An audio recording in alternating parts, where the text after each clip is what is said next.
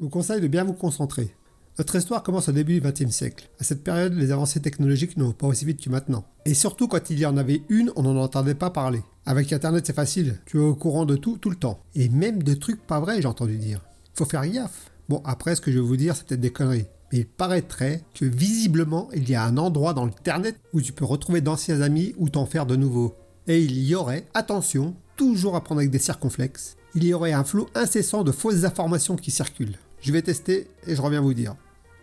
Bon là j'y ai été euh, quoi deux heures, j'ai vu.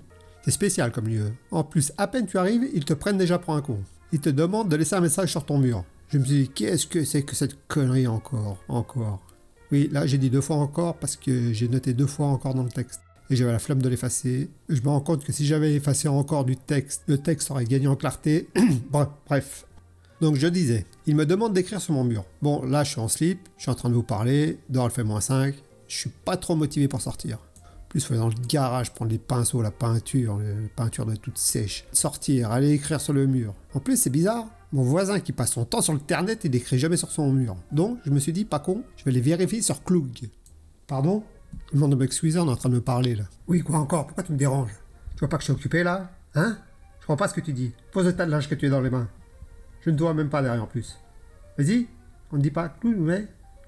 Google Glug Non, c'est pas ça Google C'est ça, Google Oui, et c'est pour ça que tu me déranges? Tu vas pas faire ta vaisselle plutôt? Ouais, attention, son prénom, c'est pas plutôt comme l'ami de Mickey. Hein. Quoi, non Qu'est-ce que tu fais encore là? Hein? Quoi? Plutôt, c'est le chien de Mickey L'ami de Mickey, c'est Dingo N'importe quoi Allez, ramasse ton linge, et une fois que tu auras passé l'aspirateur, tu potasseras un peu tes recettes de cuisine, parce qu'à midi, c'était pas terrible. Ah, elles sont pas faciles à cet âge-là. Surtout les filles. Pardonnez-moi pour ce petit interlude, mais c'est ma fille de 8 ans. C'est pas facile depuis que sa mère a lâchement abandonné le domicile conjugal. Parce que, soi-disant, je ne considérais pas assez cette conne. Par chance, j'ai le droit de voir la gamine une fois par mois quand même. Ça me fait du bien de passer un peu de temps avec elle.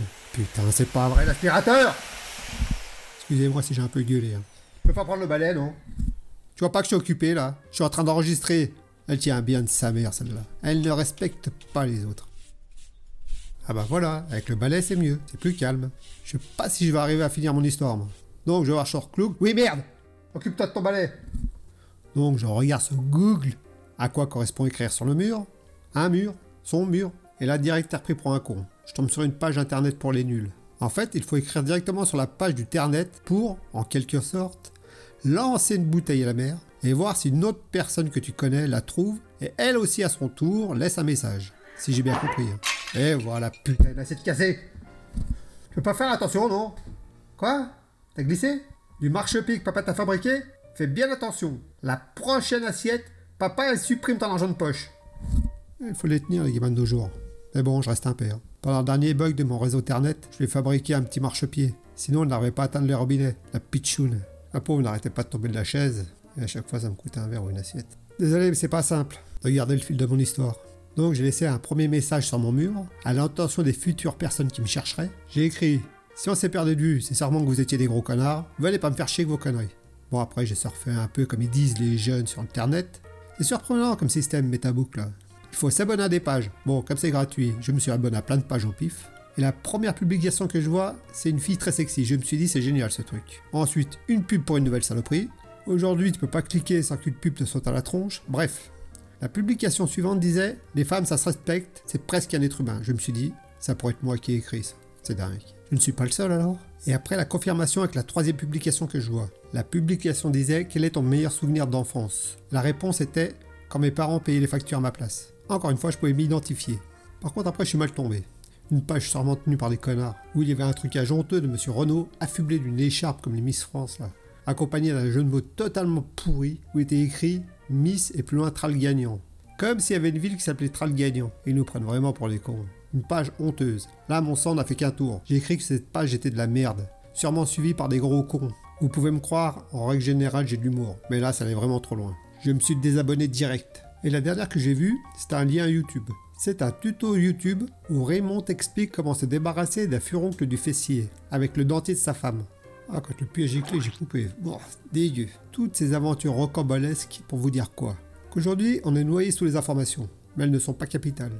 Mais on en a plein. Alors qu'au début du XXe siècle, qui était le sujet de départ, je vous rappelle, il n'y avait pas la télévision dans tous les foyers, étant donné que la télévision a vu le jour le 26 avril 1935. Et c'est parce qu'il ne savait pas qu'un père de famille a vécu une triste mésaventure. Il vit à environ 3 heures de Paris. Pour les 10 ans de son fils, l'homme décide d'emmener sa famille à la capitale. Arrivé sur place, tout va plus vite. Il y a du monde partout, ça fourmille. La famille se fait comme happée par un hôtel de luxe, un peu comme les moustiques avec les lampes halogènes. Ils sont comme des enfants devant leur premier sapin de Noël. Ils sont abasourdis par presque tout ce qu'ils voient. Les lumières aveuglantes, le parfum des fleurs fraîchement coupées. Tandis que la mère de famille regarde des robes dans une boutique de luxe du haut de l'entrée, le regard du père et du fils sont attirés par deux portes coulissantes argentées qui peuvent s'ouvrir en deux et se refermer, juste en appuyant sur un bouton. Le garçon curieux demande Père, c'est quoi? Le père n'ayant encore jamais vu d'ascenseur répond Fils, je n'ai jamais rien vu de tel de ma vie, je ne sais pas ce que c'est. Le petit garçon et son père, poussés par la soif de connaissance propre à l'homme, observent avec curiosité et admiration le mur magique. Ils voient une vieille femme dans un fauteuil roulant s'avancer jusqu'au mur. Elle appuie sur le bouton, le mur s'ouvre et la femme avec son fauteuil roule dans une petite pièce qui se trouve juste derrière les murs. Les murs se referment, le petit garçon et son père regardent au-dessus des portes, et ils voient une grande aiguille se déplacer.